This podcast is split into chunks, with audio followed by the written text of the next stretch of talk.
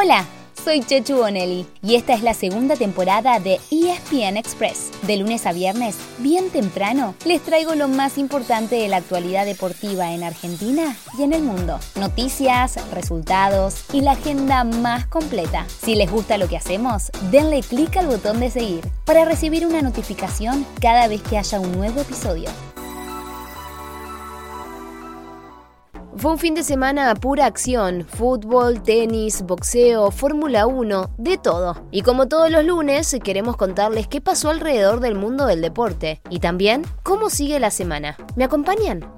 Argentinos ganó y se clasificó. Argentinos 2, Unión 1, goles de Torrini y McAllister. Habían empatado gallegos. La Copa de la Liga cerró su fase de grupos definiendo a los cuatro equipos que faltaban en cuartos de final. El sábado perdieron los tres que llegaban con chances y así Tigre y Aldo Civi se sumaron a Estudiantes y a Boca, mientras que Huracán se quedó afuera. Ayer, con cinco candidatos para dos lugares, Defensa y Justicia y Argentinos Juniors ganaron para meterse en cuartos, mientras que Gimnasia y Esgrima no le alcanzó con su victoria ante Newell's Old Boys, que así quedó afuera, igual que Sarmiento de Junín.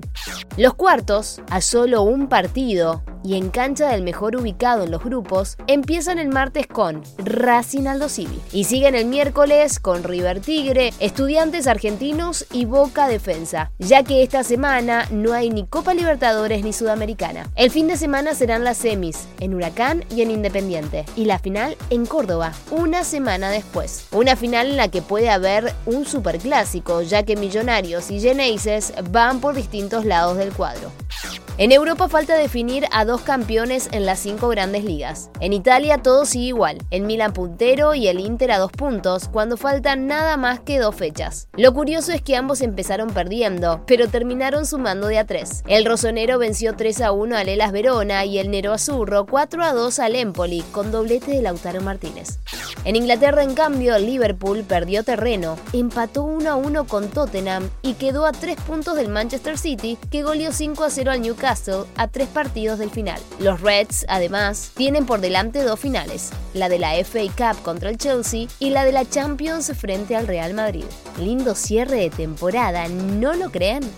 El que cerró una semana increíble fue el español Carlos Alcaraz en el Master 1000 de Madrid. El jueves cumplió 19 años, el viernes eliminó a Rafael Nadal en cuartos, el sábado a Novak Djokovic en semis y ayer se consagró campeón derrotando a Alexander Zverev. ¿Hay nuevo candidato para Roland Garros? Puede ser, pero antes, esta semana tenemos otro Master 1000, el de Roma, en el que hoy, por Star Plus, debuta Fede Del Bonis.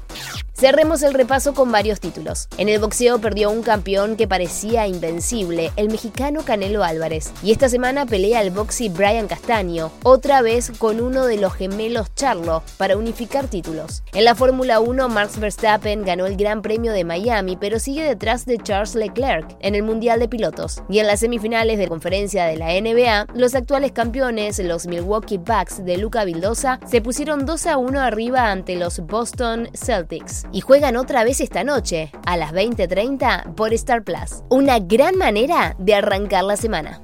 Así llegamos al final de nuestro episodio de hoy. Soy Chechu Bonelli y de lunes a viernes, al comenzar el día, les cuento lo que pasó y lo que se viene en el mundo del deporte. Los espero en el próximo episodio con mucho más ESPN Express.